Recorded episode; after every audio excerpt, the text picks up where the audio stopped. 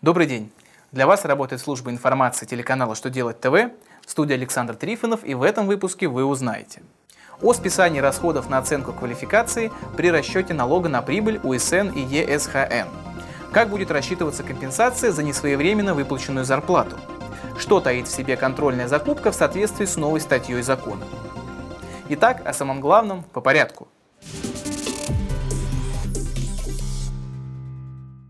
Рассчитывая налог на прибыль, работодатели смогут учесть все потраченное на оценку квалификации своих работников.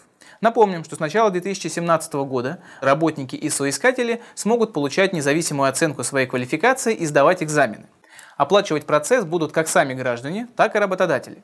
В случае, когда расходы на оценку квалификации возьмут на себя работодатели, для них предусмотрен бонус в виде возможности учета этих затрат при расчете налога на прибыль, ЕСХН и УСН. В случае, когда люди сами будут тратиться на данный процесс, то им полагается социальный вычет по НДФЛ. Это закреплено в налоговом кодексе РФ федеральным законом от 3 июля номер 251 ФЗ. Он также вступает в силу с 1 января 2017 года.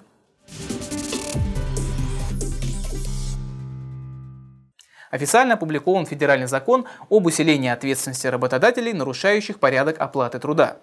Закон увеличивает размер компенсации за несвоевременно выплаченную зарплату. Так, с 3 октября 2016 года размер компенсации будет рассчитываться исходя из минимума, равного 1,150 ключевой ставки Центробанка, а не как сейчас 1,300 ставки рефинансирования ЦБ.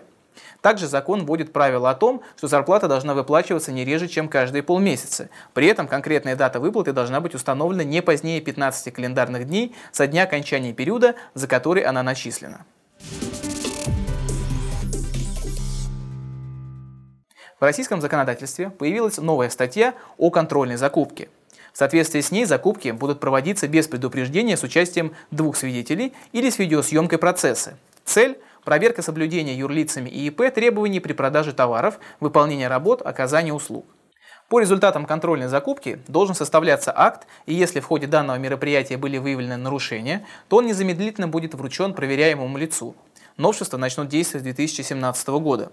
Важно, что уже разработан проект закона о праве налоговиков проводить контрольные закупки при проверке ККТ.